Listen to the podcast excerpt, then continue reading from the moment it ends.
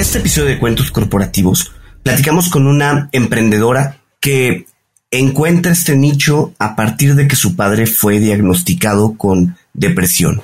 Y de ahí ha creado una empresa tecnológica que hace accesible la salud mental. ¿Qué te pareció, Adolfo? Increíble. Regina Tie, que es la cofundadora y CEO de Cuéntame, rompe o busca romper con el estigma de ir al psicólogo y de brindarle la oportunidad a las compañías de que puedan dar esta solución como beneficio a todos sus trabajadores.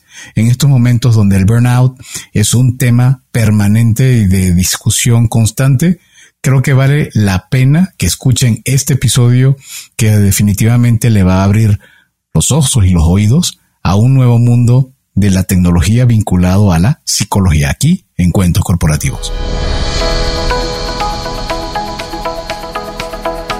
Hola, has venido a escuchar nuestras historias, ¿verdad? Entonces, bienvenido a Cuentos Corporativos, el podcast donde Adolfo Álvarez y Adrián Palomares hacen de juglares y nos traen relatos acerca del mundo de las empresas y de sus protagonistas. Prepárate a escuchar interesantes historias acerca del management, startups, compañías exitosas y fracasos empresariales. Pon a tono tus oídos y disfruta de este nuevo capítulo de Cuentos Corporativos. Y como todo cuento, este también empieza con un había una vez. Que lo disfrutes.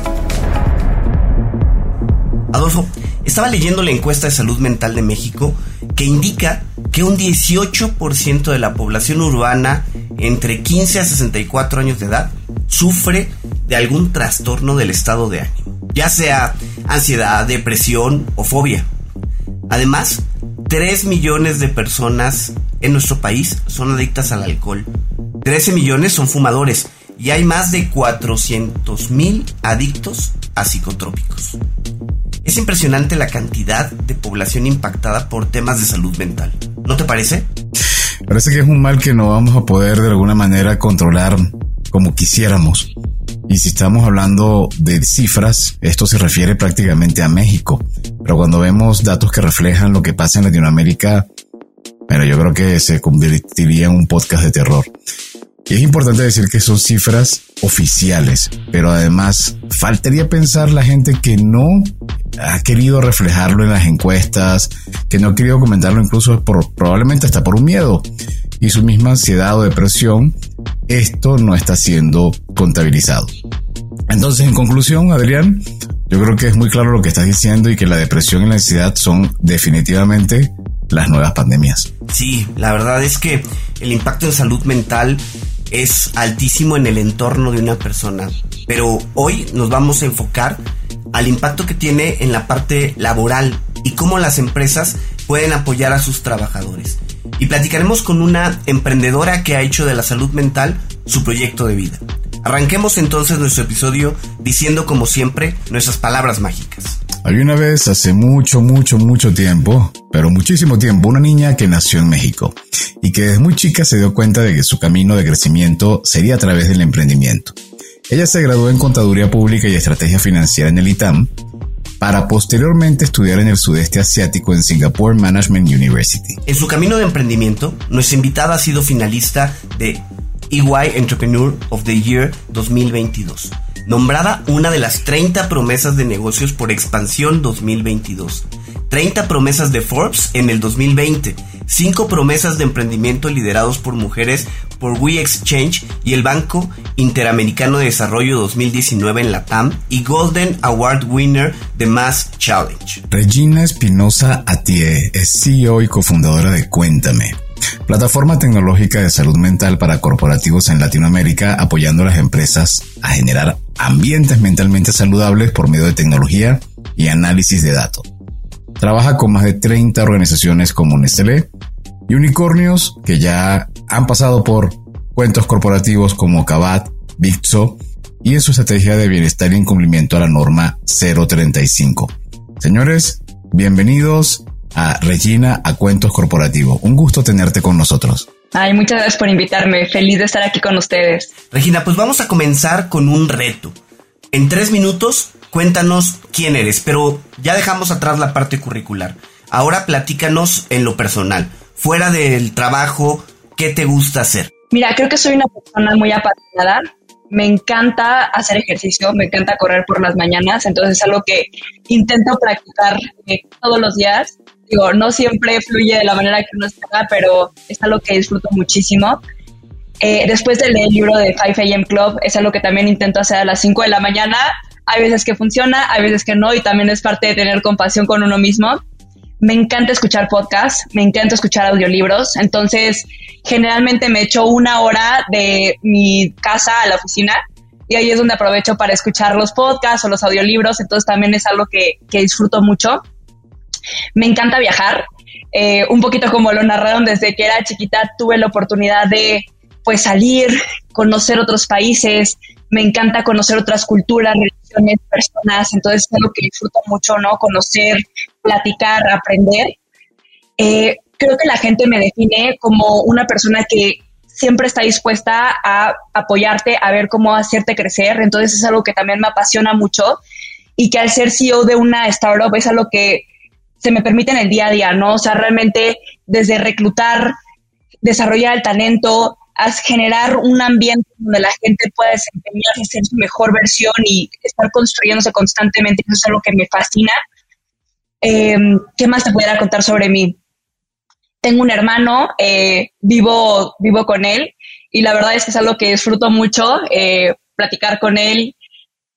Y bueno, soy de Chihuahua, que creo que también es algo este, que vale mucho la pena recalcar me vine a Ciudad de México cuando tenía siete años, pero la verdad es que mi corazón está allá, la carne de allá, los burritos de allá, entonces bueno, Regina, esa es Regina. Es interesantísimo eh, lo que ha sido tu experiencia de vida, pero me encantaría poder entrar todavía mucho más. A ver, está mm, en alguna parte leí que también estudiaste en Stanford.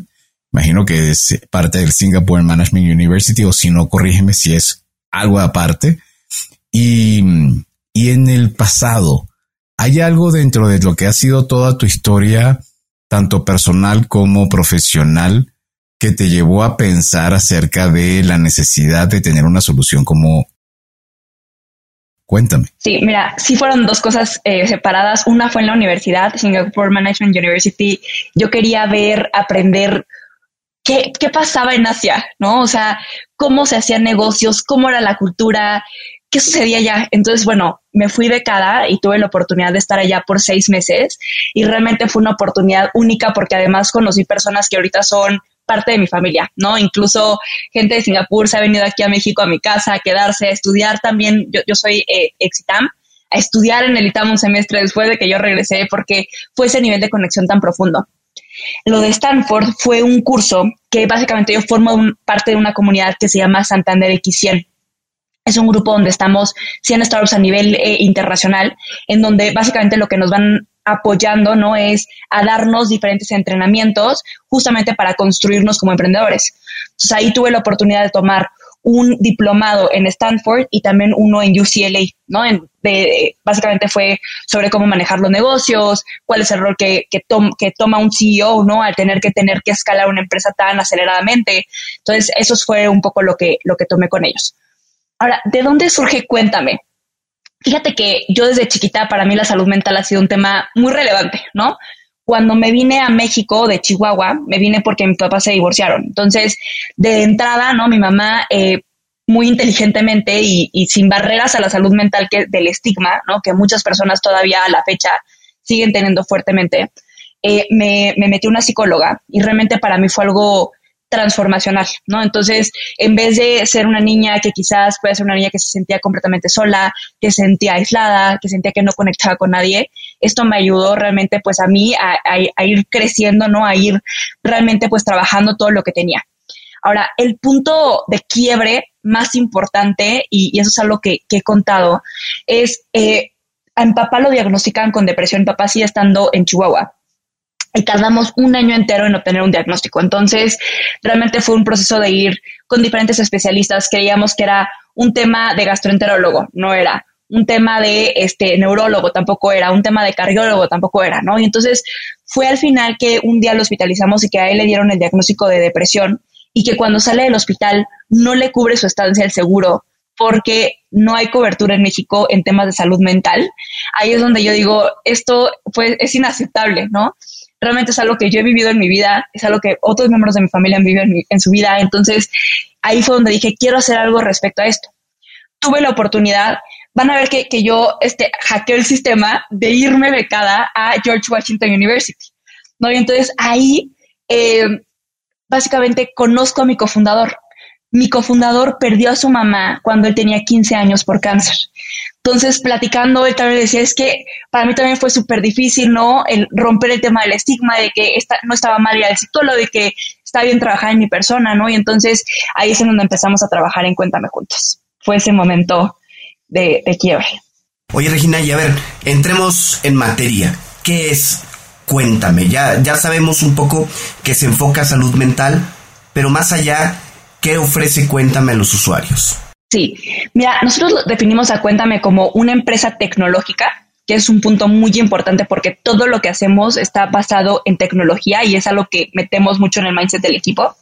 Es una empresa tecnológica que hace accesible la salud mental aquellas poblaciones que no necesariamente han tenido acceso previamente a él, en donde partimos de la premisa de que una persona cuando está bien, cuando tiene acceso a herramientas, no, no, tienes que estar feliz todo el tiempo, o sea, eso no es lo que estamos buscando este, comunicar, ¿no?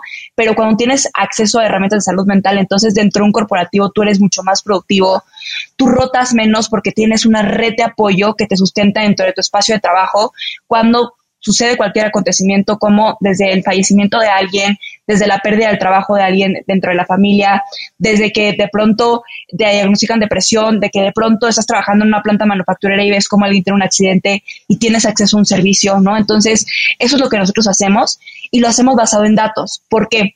Porque hemos encontrado que si dentro de las organizaciones no se mide oye, ¿cuántas personas están teniendo burnout? ¿Cuántas personas tienen un tema de estrés postraumático? ¿Cuántas personas tienen un tema de depresión?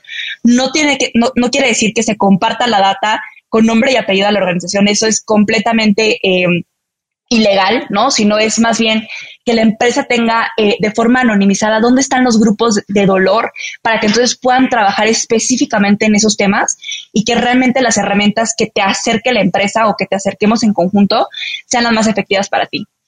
Nosotros tenemos tres promesas de marca muy importantes. La primera es la parte de la personalización. Nosotros creemos que la salud mental no es la misma para todos. No es la misma, una, eh, por ejemplo, una persona que se, plan, que se para todos los días a las 5 de la mañana para eh, ir a trabajar en un punto de venta, ¿no?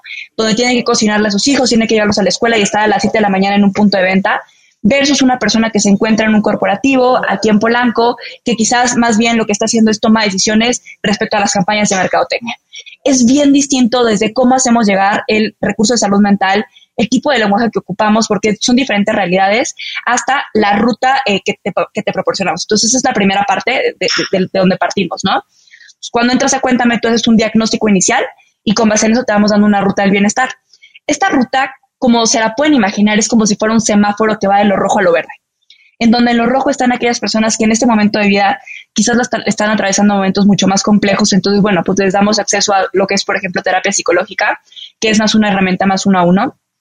Puede ser que más bien tú estés en el semáforo eh, amarillo o verde y entonces más bien te demos herramientas on demand.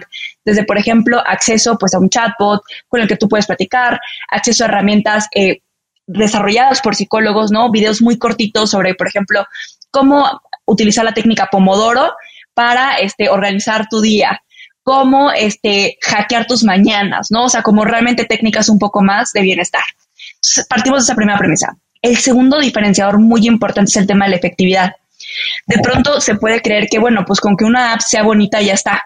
Y no, o sea, estamos hablando de salud mental de las personas. Entonces es súper importante que todo lo que hagamos podamos medir qué tan efectivo es el recurso que le estamos recomendando a la persona, al usuario, ¿no? Entonces, ¿cómo funciona eso? Pues bueno, hacemos una medición inicial y final y con eso nosotros podemos medir realmente qué tanto impacto tuvimos en la persona.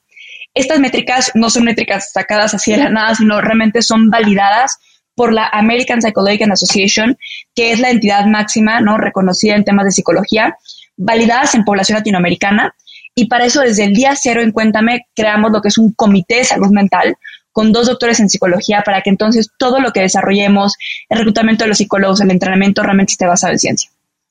Y la tercera parte de donde partimos, y esta lo voy a, lo voy a hablar desde dos sentidos, es uno, el sentido de comunidad. es algo que últimamente hemos estado explorando mucho, porque partimos de la premisa de que cuando tú ahora sí que convives con gente que está atravesando una situación de vida similar a la tuya, por ejemplo, eh, armamos una comunidad de mamás trabajadoras que acaban de regresar de esto es su maternidad y que de pronto sienten mucha culpa, no saben cómo organizar sus tiempos, eh, están como que partidos entre la casa y la oficina, ¿no? Entonces, imagínate poder comunicarte con otras mujeres que están viviendo lo mismo que tú o que ya lo vivieron y que ellas mismas te compartan tips, ¿no? Manejados por un community manager o gente que es super fitness. Entonces, esa parte de comunidad es muy importante y el retorno sobre la inversión. ¿Qué significa esto? Cuando tú no estás viendo el avance que, está, que estamos teniendo en tu vida o el impacto que estás teniendo en tu vida al ir trabajando su salud mental, generalmente lo abandonas, ¿no? Entonces, es como cuando dices, ¿sabes qué? Me voy a parar y voy a correr y voy a hacer este cinco kilómetros en tres semanas y de pronto estás en tu semana dos y ya estás agotado, dices, ay, creo que no estoy avanzando, entonces mejor lo abandonas. Nosotros básicamente lo que queremos hacer es que tú también puedas visualizar el avance que estás teniendo clínicamente hablando en tu vida y por otro lado que también las empresas puedan tener un impacto del retorno sobre la inversión que están haciendo. ¿Cómo es el proceso para implementar Cuéntame en una empresa? Cuando una empresa escucha la oferta de valor, me queda claro que debe ser muy interesante, pero al momento de ejecutarla, ¿cómo lo hace? Mira, tenemos una promesa de marca de 72 horas de implementación. ¿Esto qué quiere decir? Desde que se firme el contrato, en 72 horas armamos lo que es tu calendario de kickoffs. Entonces, se pueden hacer kickoffs desde físicos, por ejemplo, si tienes plantas manufactureras, CDs, ¿no? Este, o sea, dependiendo ya del tipo de población que tú tengas, lo podemos hacer completamente virtual, como un Bitso que es fully remote, ¿no? O presencial y podemos ir a donde tú estés desde, por ejemplo, tenemos operaciones desde Colombia, Argentina, Chile, ¿no? México. Entonces, ese es el, primer punto. En este kickoff, básicamente lo que se hace es se comparte lo básico que tienen que saber las personas en temas de salud mental.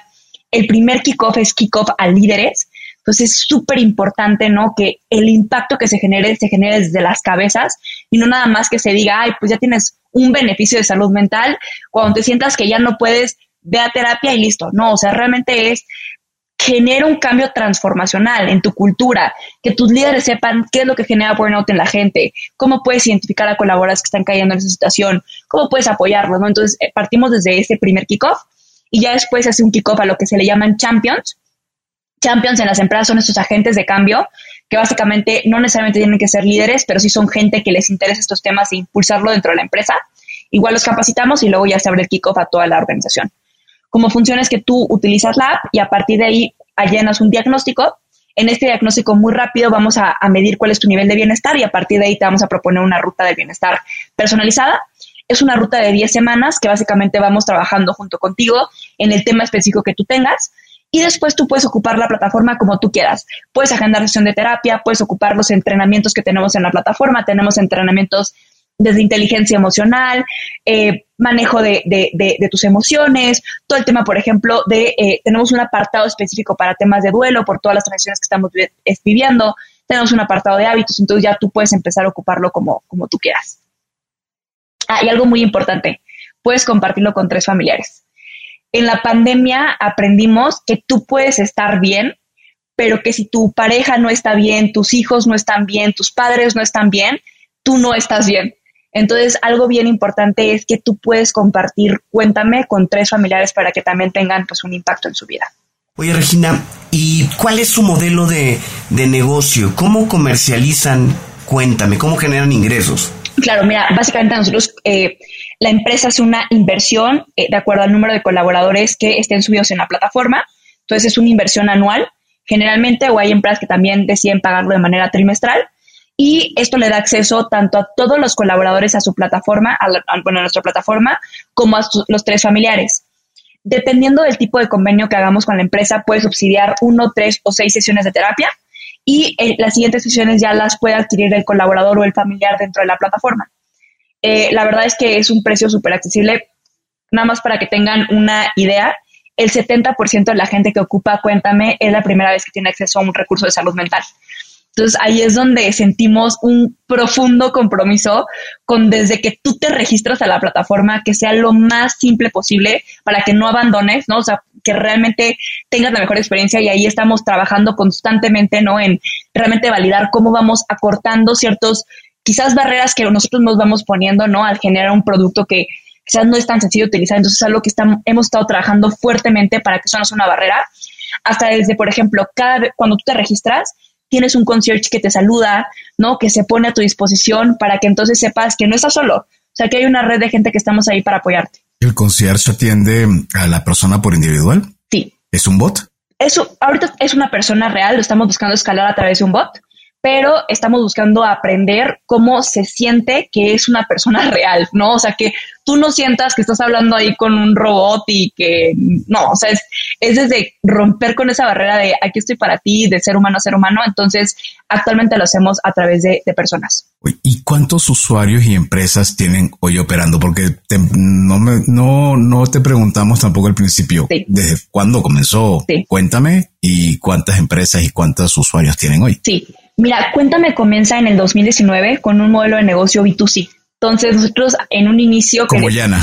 Era más un marketplace de psicólogos. Entonces iniciamos más bien como, es que es muy interesante cómo la salud mental es todo un espectro en donde diferentes startups van cubriendo diferentes necesidades. Entonces, ahí es donde de pronto, incluso cuando levantamos capital, era como, oye, pero ya existe esta app. Sí, pero es que esta app cubre esta necesidad y yo estoy cubriendo esta otra necesidad, ¿no? Entonces, o sea, desde ahí es, es, algo muy importante, ¿no? Saber que hay apps que cubren desde el espectro súper... Eh, en un estado rojo, ¿no? Donde ya la persona está en un estado súper crítico. Hay startups que más bien cubren lo que es el tema de bienestar y de generar hábitos y hay startups que cubren pues todo el espectro y te van dando diferentes herramientas, ¿no? Entonces, nosotros funcionamos desde el 2019. Iniciamos como un marketplace de psicólogos. Y ahí, ¿qué es lo que aprendemos? Aprendemos que mucha gente llega a nosotros a través de Facebook, que era donde empezábamos a hacer como que la prueba piloto en pauta junto con Skype. Y eh, la gente que llega nos dice, oye, ¿sabes qué? Yo sufro de violencia doméstica. Oye, ¿sabes qué? A mí me asaltaron en camino a la oficina, en el metro, y cada vez que paso por ahí empiezo a sudar, me empieza a dar muchísimo nerviosismo, ¿no? Que es un tema, por ejemplo, de estrés postraumático. Pero el momento que tenían que pagar por la terapia, no podían hacerlo. Y entonces nosotros del otro lado, pues nuestro modelo era, yo le tengo que pagar a un psicólogo. O sea, no puedo no cobrarte la sesión de terapia. Y ahí es donde dijimos, esto no hace sentido con lo que queremos hacer. Nosotros queremos llegar a impactar la mayor cantidad de vidas posibles y en Latinoamérica la mayor parte de las personas no puede pagar un servicio de salud mental. ahí es donde decidimos hacer un, cambio de modelo y empezamos a entender y a ver qué están haciendo en otras partes del mundo. No, pues mira, en otros lugares están haciendo más un modelo de negocio B2B en donde la promesa de marca para la empresa es yo te ayudo a aumentar tu nivel de engagement con tus colaboradores, yo te ayudo a reducir tu tasa de rotación y le damos acceso a herramientas de salud mental a las personas. Entonces ahí es donde hacemos un cambio de, modelo y esto lo que nos permite y nos encanta es de verdad poder llegar a regiones como Veracruz, Chihuahua, desde, desde de donde yo estoy, Monterrey, Puebla, ¿no? O sea, como que a través de este modelo. Y eh, bueno, ahorita, ¿en, ¿en, qué estado estamos? Ahorita tenemos ya más de 40 clientes que van desde un Nestlé, como tú mencionabas, un Ecolab. Trabajamos con muchas empresas que están buscando realmente disrumpir la forma en la que se genera el, el employee experience dentro, dentro, de su empresa. Por eso es que trabajamos con unicornios como Bitso, Kavak, Quesky, que también vi que, estuvieron aquí en un episodio con ellos. Entonces, ese es el tipo de negocios con los que nosotros este, estamos trabajando actualmente. Tenemos ahorita cobertura de, de más de 64 mil personas eh, que, que, tienen cobertura con Cuéntame y estamos buscando ahorita con la ronda de capital que, que acabamos de levantar en lo que son los próximos 18 meses llegar a tener cobertura hasta un millón de personas en todo lo que es la región Latinoamérica. Específicamente estamos creciendo ahorita muy fuertemente en lo que es Chile, Colombia, Argentina y México. Oye, Regina, quiero regresar un poco a la parte o a la decisión que toman de pivotear. Eh, ¿Qué consejo le darías a un emprendedor para identificar cuándo es el momento de pivotear su idea y, y de ¿cómo decirlo?, de soltar lo que ha creado, ¿no? Su bebé. Mira, yo creo que uno lo sabe. ¿Y por qué lo sabe? Porque cuando tú tienes una misión muy clara, y nuestra misión era eliminar todas las barreras a la salud mental, y una barrera estratégica, eran dos. Era la parte económica y la parte de que muchas veces la gente no tenía ni acceso a Internet para, para acceder a nuestros servicios. O sea, tenían su Facebook, pero después cuando tenían que tomar una videosesión, ahí era donde los perdíamos decíamos, no, o sea, este, este modelo no está haciendo sentido con lo que nosotros queremos lograr, ¿no? Con nuestra, o sea, con lo que, por la razón por la cual nosotros creamos, cuéntame, ¿no? Entonces, creo que ese es el primer eh, punto de donde tú te puedes dar cuenta, si no te hace sentido lo que estás haciendo y hay algo que está impidiéndote lograr tu promesa de valor, ahí es uno. La segunda es, he escuchado como muchos temas de, desde, por ejemplo, tú puedes disrumpir tu modelo de negocio desde en el canal en el cual tú eh, vendes tus servicios. Entonces, puede ser un canal más B2C, puede ser un canal más B2B, y tú vas viendo, ¿no? O sea, oye, ¿qué tanta adopción está viendo a la compra, a la adquisición a través del canal que yo estoy vendiéndolo? Puede ser desde, por ejemplo, tu modelo de pricing. Quizás antes utilizabas un modelo de pricing que era más suscripción y ahora tienes que hacer un modelo de pricing que es más bien paquetes o que es más bien este, un pago mensual o un pago anual. Entonces tú tienes que ir jugando todo el tiempo con experimentos y creo que eso es algo que no cambia en la vida de las startups y es algo que es muy interesante que hay que meter en el mindset del equipo de trabajo, porque llega un punto, y es el punto donde estamos ahorita, donde tú cuando ya estás buscando escalar, estás buscando tener gente que traiga este mindset de tener constantemente experimentos. Y no nada más puede ser este mindset en el equipo de producto, ¿no? De, oye, hay que lanzar experimentos cada dos semanas, hay que hacer sprints, sino también tiene que estar en tu equipo de finanzas, ¿no? Desde, por ejemplo, cómo se hace este modelo de cobro, tu equipo de growth en el sentido de cómo haces experimentos para ver qué países este, son los que vas a penetrar primero. Por ejemplo, tuve la semana pasada en el congreso en, San Francisco que se llama SASTER. Está, se hace ahí cada año en San Mateo. Y después de la pandemia, esta es la primera vez que se hace este, presencial. Y estaba ahí la cofundadora de DIL. Impresionante. Ellos en 20 meses lograron convertirse en unicornios. Platicando con ella, porque eso es parte de lo que te da la oportunidad en este congreso, que puedes tener contacto uno a uno con, con emprendedores de ese nivel. Le preguntaba, oye, ¿cómo sabes cuál es el mercado en el cual tú tienes que estar enfocando? Le, hicimos esta pregunta y la segunda es, cuando tú estás desarrollando un producto, ¿cómo sabes para qué user persona desarrollarlo? Porque de pronto es muy difícil, ¿no? O sea, como que tú sí ves la data, pero dices, bueno, lo desarrollo por la gente que me está utilizando ahorita o para la, que, la gente que quiero que me utilice o cómo encuentro ese, ese, ese fit, ¿no?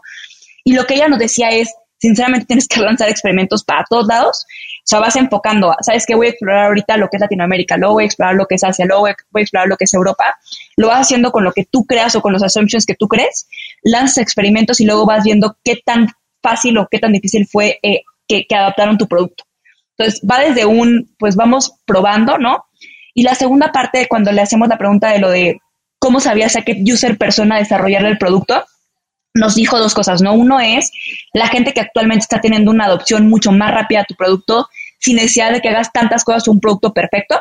Ahí es. Y la segunda es también que tú te enfoques en donde tienes mayor cantidad de mercado que puedes ocupar. Por ejemplo, puede ser, oye, yo quiero enfocarme en lo que es la generación Z, que es la nueva generación que está entrando en las empresas. O más bien yo quiero que lo ocupen las personas que ya están, eh, que están un poco más grandes y que ahorita es, la mayor cantidad de, de, usuarios que puedo encontrar en una empresa también tú tienes que ir como que un poco jugando con tus assumptions y ir viendo, pues, este, si está haciendo sentido con lo que tú estás planeando, ¿no? ¿Y cuál es el modelo de negocio entonces que adoptaron? ¿Membresía o paquetes? Ahorita nosotros tenemos membresía.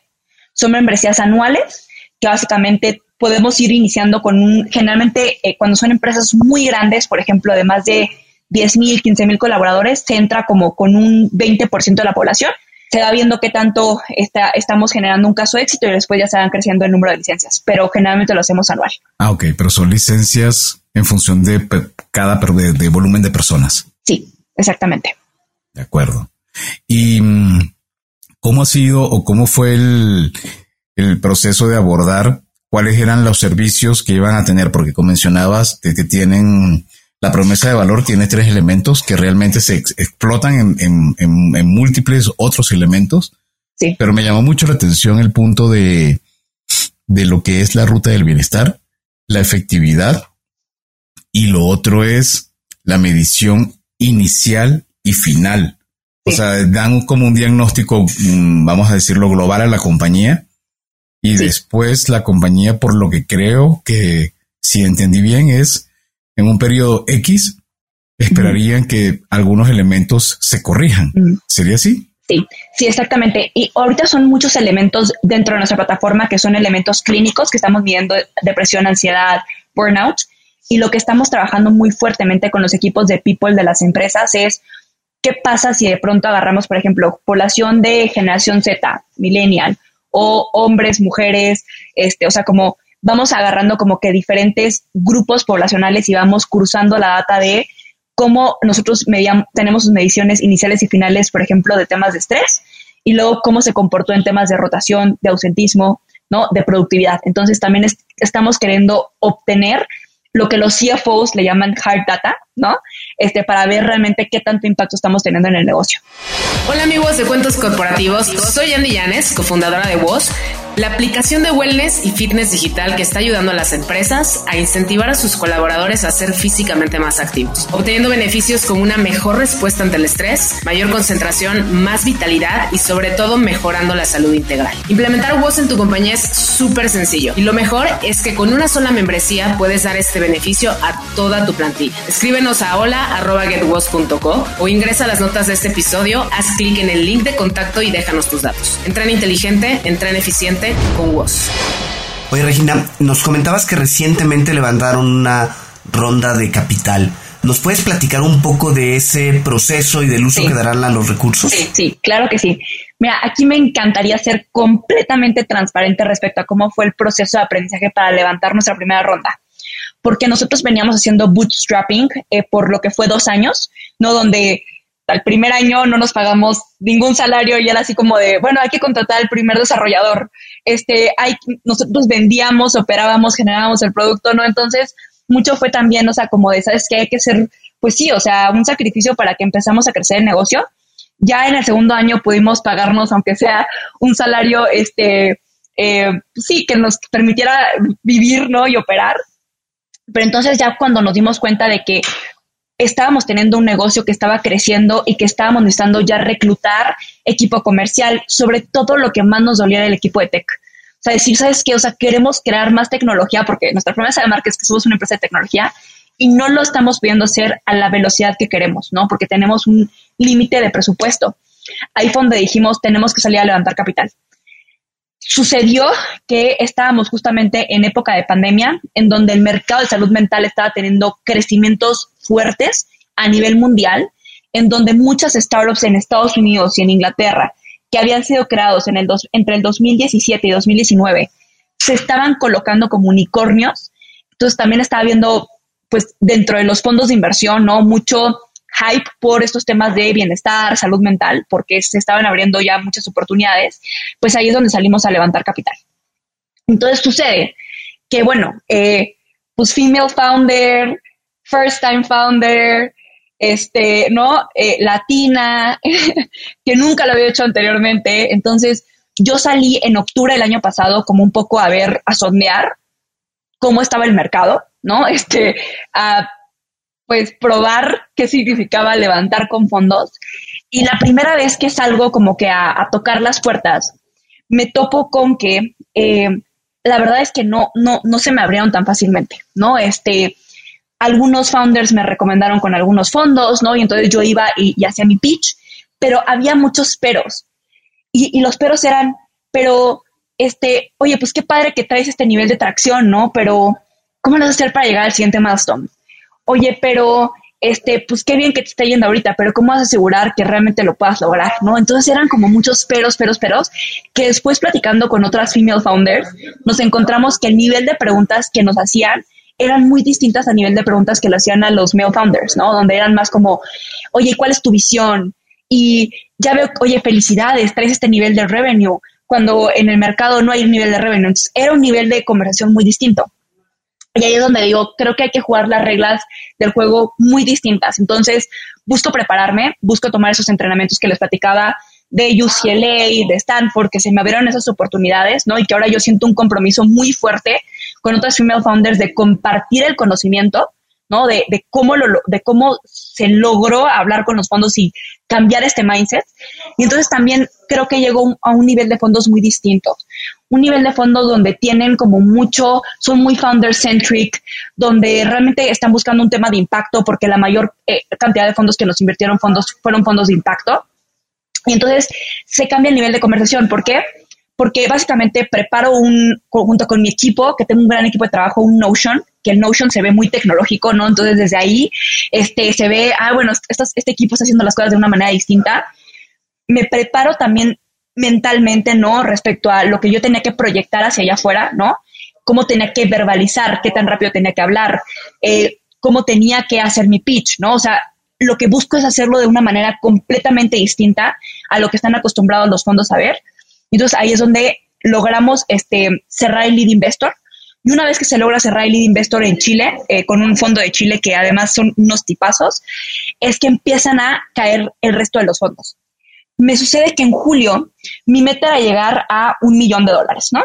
En cuanto se cierra el, el, lead investor, eh, logramos eh, cerrar hasta 500 mil se empieza a mover la ronda súper rápida, ¿no? En menos de dos meses se logran esos 500. Y entonces ahí me encuentro otra vez como frenada y parada. Y digo, ay, ya estoy cansada, pero tengo que cerrar el otro millón.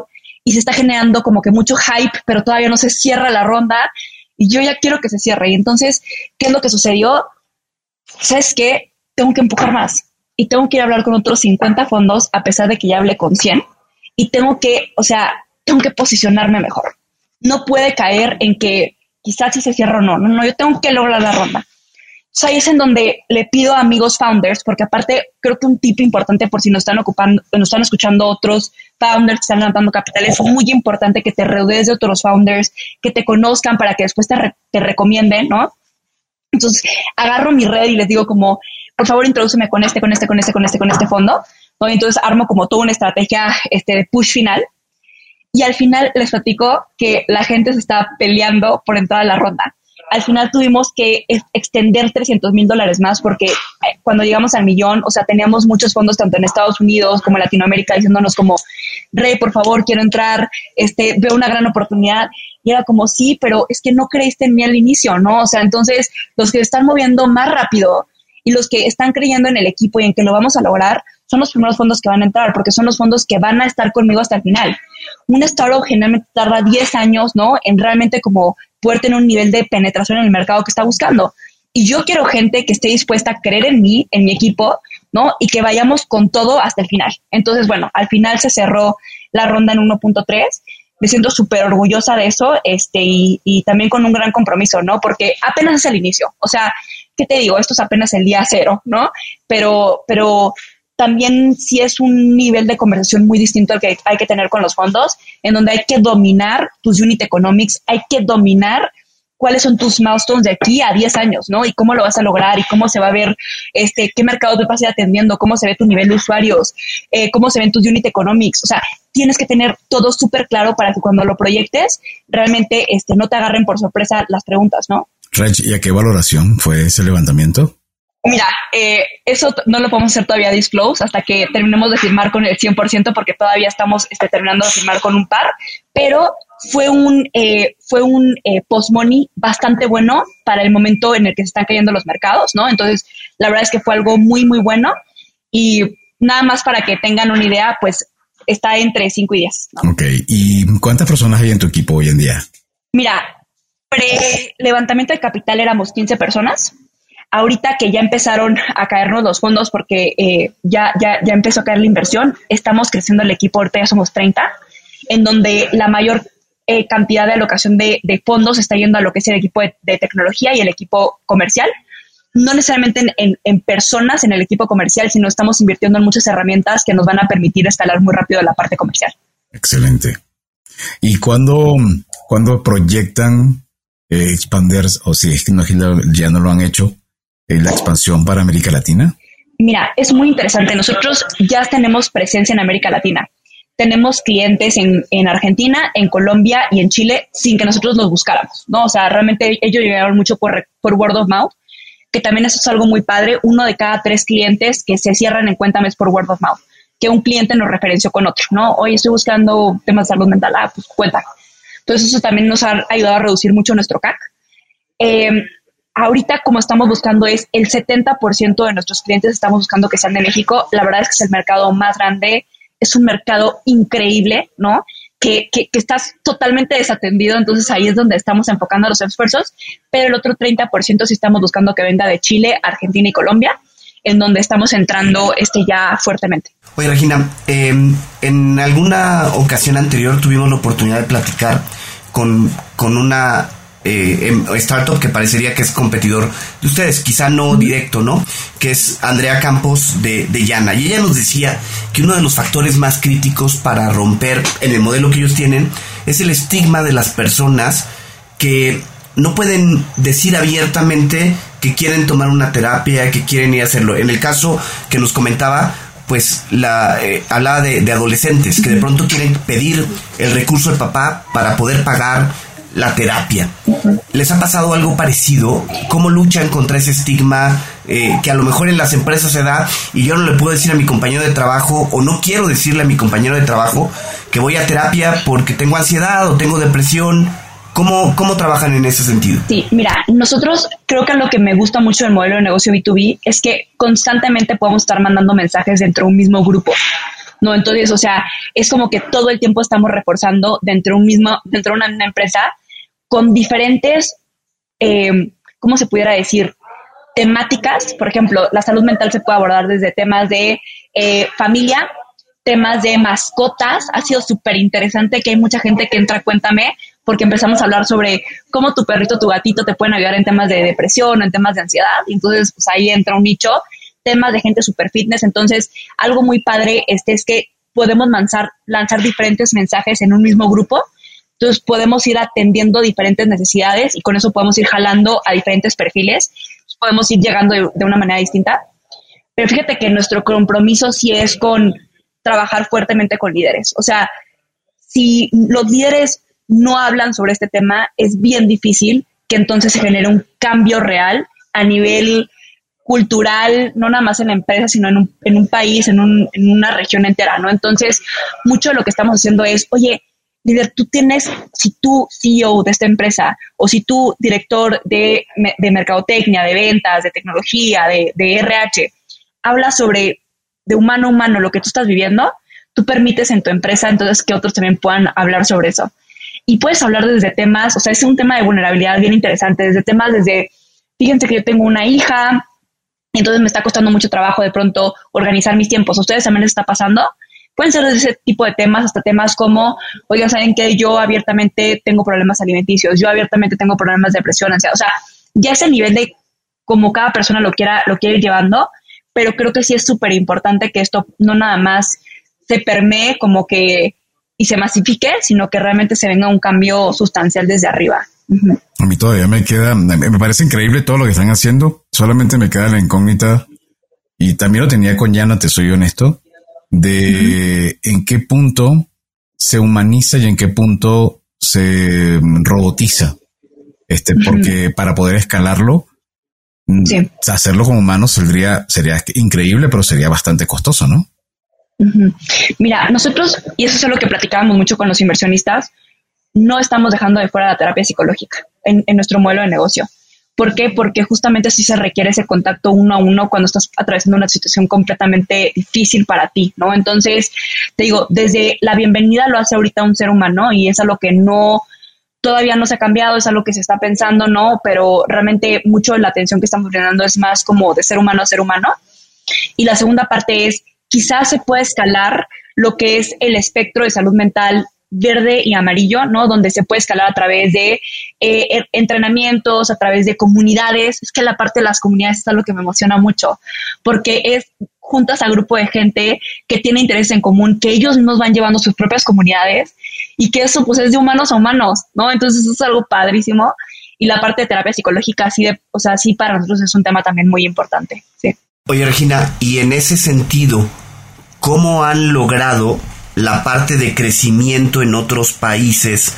¿Tienen personal en Colombia, en Argentina, en Chile? Sí. Para lograr esa parte. Sí, fíjate que nuestra primera vendedora es argentina. O sea, y nuestra vendedora argentina ha cerrado contratos en México. O sea, decimos, no es que me encanta escuchar el acento colombiano, argentino, chileno. Tenemos esta gente en Miami. Es, es increíble como, como de verdad ya no hay fronteras para reclutar en ningún equipo. Entonces, o sea, como que eso es algo que nos ha pasado muy padre, ¿no? Que nuestro, que nuestra venta no es, nunca ha sido una venta como solamente para un país, sino que desde el inicio fue una, venta abierta. Nuestros mismos clientes, por ejemplo, un Kavak nos ha llevado a Argentina, un Bitso nos está llevando ahorita a Brasil, entonces la plataforma ya en dos semanas sale en portugués, ¿no? Entonces también es como que no, no hay ese nivel de fronteras ahorita con lo que estamos experimentando. Oye, pero más allá de la parte comercial, que me queda claro que a lo mejor la puedes hacer por videollamada, por diferentes formas, me, refería sobre todo a la implementación en campo con el cliente. ¿Cómo están haciendo eso? Que sí necesitas un apoyo, como decías, psicológico en la empresa. Sí, mira, cuando estamos abriendo mercado, por ejemplo, si llegamos a abrir una empresa en una región de Colombia que no estemos teniendo ahorita eh, presencia y para el cliente es importante que tengamos un kickoff eh, presencial, se hace ya sea nuestro equipo de Colombia pues vuela o se mueve como que a esa región en particular en donde no se está teniendo ahorita pues un equipo como tal, entonces hace la implementación física o si es un, negocio que, va a abrir mucha oportunidad, pues bueno, entonces tiene que contratar ya hay equipo. ¿no? Pero, por ejemplo, te digo, ahorita, por ejemplo, no tenemos equipo en Monterrey, pero igual el vuelo está en menos de 100 dólares y podemos ir a hacer la implementación en menos de un día, ¿no? Entonces tampoco ha sido como que un tema este tan como una barrera tan, tan relevante, ¿no? ¿No te estás encontrando en el mundo de recursos humanos que, que ahora pareciera que este sector está siendo muy bombardeado por diferentes tipos de proveedores? Digo, yo, yo tengo una analogía que para mí, no sé si tú eres muy joven, pero quizás lo conoces si te gusta la música ochentera, noventera, que es el grupo español El Último de la Fila. Y a veces a mí recursos humanos se me parece un poco a esa, para esa, ese grupo, el último de la fila, porque ya antes ya se habían hecho cosas para, para comercial, ya estaba Salesforce, ya estaba Sendex, o para los financieros, eh, y eh, para los, bueno, ni hablar para la gente de tecnología y para la gente de operaciones. Y entonces ahora de repente para recursos humanos hay todo, hay Workday, hay Runa, hay Worky, hay Holmes, hay Cuéntame, hay WOS. Este, ¿no te parece que, que, ahora está difícil encontrar y entrar en ese nicho? Es que al contrario, creo que ahorita es, o sea, en la pandemia todas las empresas nos dimos cuenta de que no, o sea, que las personas no son tan, tan no indispensables como creíamos. Creíamos que ya todo era como, ay, pues si se va alguien no importa, ¿no? Se reemplaza y de repente fue como, no aguas, o sea, los seres humanos son muy importantes y son la base de la empresa, ¿no? Son tu, tu asset más relevante.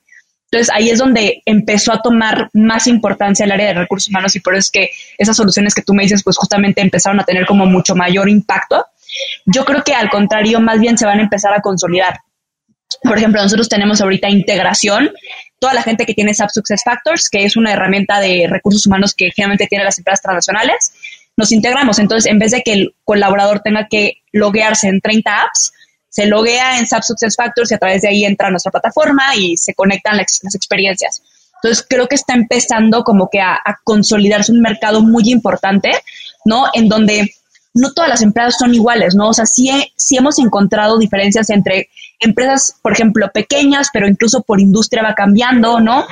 Empresas medianas, empresas ya más grandes. Entonces, también es que, o sea, creo que algo que también diferencia a, las propuestas de valor es que es bien distinto el nivel de recurso de escalamiento que se propone una empresa transnacional versus una pyme. Por eso es que, por ejemplo, un Runa, un Work están súper posicionadas en empresas más SMBs, ¿no? Porque entonces le llegan al tipo de necesidades que tienen, versus una empresa más transnacional que pues quizás un Runa o un Worky es difícil que pueda tener como que el nivel de necesidades que tienen esas empresas, pero cubren perfecto eh, las necesidades que tienen las, las, pymes, ¿no? Entonces, creo que también así es como se va a empezar a, ver el mercado. O sea, tú tienes que agarrar por dónde consolidarte.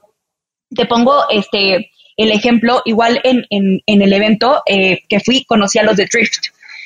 Son dos latinos, uno de Paraguay y un este y el otro es eh, americano pero con familia latina y son unicornio, ¿no? Y entonces los de Drift también decían es que el, los chatbots empezaron a, hacerse un boom y luego ellos ya era difícil como saber dónde posicionarse y se empezaron a posicionar más en la parte de comercial porque todos los chatbots estaban dando atención a lo que era la parte más de atención al, al, servicio, ¿no? O sea, al cliente. Entonces ahí empezaron a generar un nicho y se volvieron unicornio. Entonces yo creo que es más bien enfócate o sea, resuelven la necesidad al buyer persona que tú elijas y que tú creas que puedes impactar más y dale con todo, ¿no? O sea, yo creo que es, es así y se va a empezar a consolidar todo a nivel mundial.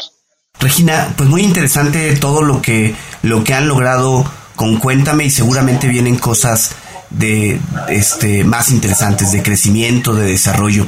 Eh, entrando un poco en materia de regresando a la parte personal, ¿te gustan los cuentos? Me gustan los cuentos, sí. ¿Y tienes algún cuento o escritor de cuentos favorito? Mira, eh, déjame te hablo Audible para decirte los últimos libros que he estado leyendo. Estoy leyendo ahorita lo de La mujer que nació tres veces de Sandra Free. Está brutal. Es, habla justamente sobre cómo dentro de la época del porfiriato un poco se fue transformando el rol de la mujer, ¿no? Y entonces se empezó como que a liberar. Entonces, esa, por ejemplo, es uno que me ha gustado mucho. En inglés estoy leyendo, bueno, acabo de terminar de leer la de The Seven Husbands of Evelyn Hugo. También trae una narrativa muchísimo hacia este, este tema de no necesariamente, o sea, las relaciones las percibimos, o sea, tienen que ser de una manera, sino que todo puede cambiar y, ese ha sido un libro que, me ha gustado mucho. También estoy empezando a leer el libro de, de Dune después de, que vi la película. O sea, me encantó y fue como, tengo que leer este libro, ese apenas lo estoy empezando a leer. Eso es en cuanto a temas de storytelling, ¿no? Ah, también, por ejemplo, leí el de Reminders of Him, que es más como una novela de amor, porque también me encanta como que un poco como que mezclarle y que no todos sean estos libros como de crecimiento personal y vamos a darle con todo, sino que también yo pueda cubrir como esta parte de, ah, pues también soy humano, ¿no? Y también me gusta leer otro tipo de libros. Eso es en cuanto a, libros más este, de storytelling. Y en cuanto a libros más de inspiración personal, fíjate que una cofundadora eh, chilena que se llama Comal me recomendó un libro que está espectacular, se llama The Great CEO Within. Ese lo estoy empezando a leer y está muy bueno. Uno de mis libros favoritos es el de The Hard Thing About Hard Things, que está muy bueno. Y de ese mismo autor estoy empezando a leer el de What You Do is Who You Are, porque justamente para mí creo que el, rol que estoy tomando como CEO es meter mucho el tema de ejemplo en cultura. Entonces, ese libro creo que, creo que me va a ayudar este, bastante.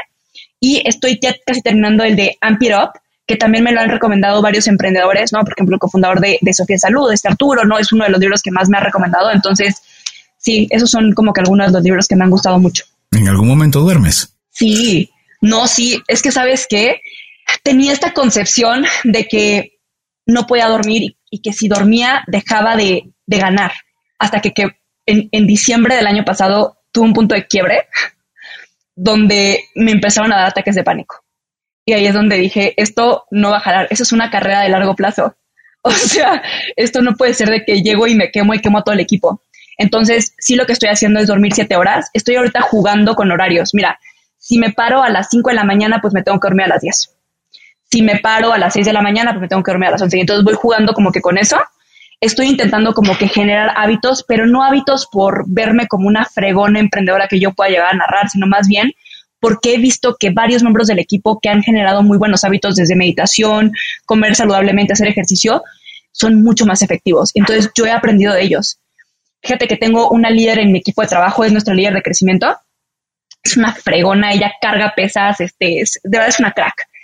Y lo mismo, ¿no? O sea, ella su hábito es pararse a las 5 de la mañana, entrenar de 5 a 6, eh, meditar de 6 a 6 y media y después desayunar y venirse a la oficina. Y el equipo que empezó a reclutar, ahora ya veo que todos los, los calendarios del equipo están haciendo lo mismo. Entonces digo, wow, o sea, ese es el nivel de impacto que puede tener una líder. Y eso es lo que yo quiero generar para mi equipo. Sí. Excelente. ¿Y hay algún tipo de aplicación que utilicen eh, o tú utilices tú en lo personal eh, que te mm. ayude con algún tipo de actividad similar a esta? Mira, yo medito con Cuéntame, entonces también digo, o sea, quiero aprender a ocupar el producto que yo me estoy vendiendo y quiero generar mis propios hábitos con Cuéntame, entonces ocupo Cuéntame para meditar también llego a ocupar las, las eh, yoga en viva que tenemos, ¿no? Algunas noches, pero la verdad es que no soy tampoco tanto de yoga, creo que soy más como de ejercicio como muy dinámico. Em, quiero meterme a grupos de corredores. Estoy ahorita como que justamente buscando como que estos grupos como para poder, creo que entrenar en comunidad, porque también es algo que, que creo que es importante. Y em, qué más, no creo que creo que a la fecha no estoy utilizando ningún. Ah, bueno, no, sí, hay una app que quiero súper recomendar. Se llama Mantra. Creo que nada más está ahorita para iOS, porque algunos amigos que tienen Android no la han podido bajar. Pero Mantra, miren, se las voy a enseñar. Te da como tu recomendación de la mañana y es gratuita. Y entonces, híjole, te cambia tu mindset. O sea, dices, wow, algo increíble va a llegar. Entonces, como que te cambia como que eso y estás esperando ese algo increíble y entonces estás generándolo tú mentalmente. Y creo que ha sido una app que también me ha ayudado bastante. Regina, dos o tres empresarios latinoamericanos que consideres que vale la pena seguir. Dos o tres empresarios latinoamericanos. A ver, déjame pienso. Mira, personas que yo sigo y de pronto no sé si están muy activas en redes sociales, pero es gente que yo frecuento mucho para platicar con ellos. Es dos personas que nos han invertido, ¿no? Una es eh, Lupita Castañeda, es la directora de todo el tema de eh, emprendimiento en Iguay. Es además, es eh, creo que miembro directivo del Consejo Coordinador Empresarial de Mujeres. Yo la sigo mucho a ella porque me ha recomendado varios libros que me han servido muchísimo. Entonces, no sé, creo que es una persona que al menos cada tres meses me tengo que ir a desayunar con ella. Y a ver qué otra persona que, también frecuente mucho. Comal, Datlani, que es la emprendedora que te decía que está en, Chile. Ella también nos invirtió en nuestra Angel Investor y también estoy, ella ahorita me está apoyando mucho con el equipo de producto, entonces creo que también trae muy buenas recomendaciones. Igual no sé qué tan activa está en redes porque yo casi no ocupo las redes sociales, intento como no, no, no meterme mucho a eso, más que LinkedIn es como mi red social preferida. Y déjame, pienso en quizás alguien más. Pues creo que ellas dos han sido como las que mayor impacto han tenido. Ah, obviamente, Lorean, cofundadora de Kavak. Qué bruto. E, ella también es, es ángel inversionista de nosotros. Es una mujer tan inspiracional, tan humana, tan sencilla, pero tan inteligente. O sea, ella me ha enseñado que no necesariamente tienes que vestirte, aparentar, hacer, no, no, tú puedes ser sencilla, pero puedes ser una bala. A ella la recomiendo también muchísimo. Rech, si alguien quiere conectarte contigo o con Cuéntame, ¿qué debe hacer? Me puedes escribir a mi correo, es regina.atie, arroba o la red social que tengo más activa es LinkedIn. Entonces también estoy como Regina Espinosa Tier. Ahí estoy intentando como que publicar al menos cada 15 días algo sobre salud mental porque es un tema que para mí es muy relevante y también publico mucho sobre temas de female founders. Entonces creo que si están buscando sobre esos dos temas, ahí es el lugar correcto. Ok. Oye Regina, pues algún mensaje final que quieras compartir con nuestros escuchas. Sí, o sea, creo que de pronto nos venden esta idea de perfección de tienes que ser perfecto, tú tienes que tener los mejores hábitos, tú tienes que ser el más productivo, tú tienes que ser, y nos ponemos metas que a veces de pronto nos pueden quebrar. Entonces, o sea, creo que lo que diría es, está bien ser humano, está bien querer todo el tiempo reconstruirte, ¿no? Y creo que ese es como un valor fundamental, estar aprendiendo constantemente, pero tampoco seas tan duro contigo, ¿no? Entonces también acepta como que esta parte de humanidad que de pronto nos podemos equivocar, de pronto sí puede ser que no te pares ese a las 5 de la mañana y está bien, que también seamos como compasivos con nosotros y nunca dejemos de aprender. O sea, creo que lo peor que nos puede pasar es que nos dé y nos domine el ego, ¿no? Entonces, todo el tiempo hay que estar aprendiendo de otros miembros del equipo, así sea el becario que te enseñó algo, hay que aprenderlo, ¿no? Así sea el emprendedor que está súper activo en Twitter y que lo sigues, ah, bueno, ok, o sea, pero creo que es todo el tiempo hay que reconstruirnos porque si no te frenas hay una mentalidad que aprendo mucho, es que de vaca a vaca a mí me ha, volado la mente como cliente y es ellos siempre están en el día cero. Siempre están en el día cero, jamás creen que ya lo lograron. Siempre están yendo por más y más y más y más y más. Yo solo que una mentalidad que yo estoy también buscando meter en el equipo de trabajo, ¿no? O sea, jamás lo tienes seguro. Siempre tienes que ir por más y tienes que tener a tu cliente en el centro porque esa es la única manera en la que de verdad que vas a, vas a crecer del, al ritmo que tú, que tú quieres. Y eso lo refuerzo, o sea, en el evento este que fui estaba el CEO de MailChimp, estaban, o sea, como muchos unicornios y cada uno lo hizo de una manera muy distinta, pero todos verbalizaban que el CEO y el equipo de trabajo jamás dejó de estar con el cliente y jamás dejó de escucharlo. Todo el tiempo estaba con el cliente. Y creo que eso es lo que hace que, ganes, porque tienes muy fresco lo que está necesitando y construyes con base en eso. Bueno, muchísimas gracias, Regina. Era Regina Espinosa Tie. Muchísimas gracias por habernos acompañado. Muchísimo éxito con Cuéntame. Y muchísimas gracias a ustedes por habernos escuchado. Si les gustó este episodio, por favor, no duden en suscribirse en su plataforma y calificarnos con cinco estrellas. Agradecemos a nuestros aliados, la revista Neo, especializada en negocios, donde encontrarán episodios seleccionados de cuentos corporativos, y a Radiomex, la radio de hoy, www.radiomex.com.mx, donde tenemos una emisión en vivo todos los martes a las 8 de la noche, horario de Ciudad de México, y retransmisión de episodios los jueves a la misma hora. En las notas de este episodio podrás encontrar espacios para conocer las características de la transmisión. Y como siempre decimos, las empresas, sin importar su origen, razón de ser o tamaño, tienen todas algo en común. Están hechas por humanos. Y mientras más humanos tienen, más historias que contar. Y todo cuento empieza con un había una vez. Nos escuchamos en el próximo capítulo. Muchísimas gracias Regina, un gusto tenerte con nosotros. Eres una dura. Gracias por invitarme. Gracias por habernos acompañado en este capítulo de Cuentos Corporativos.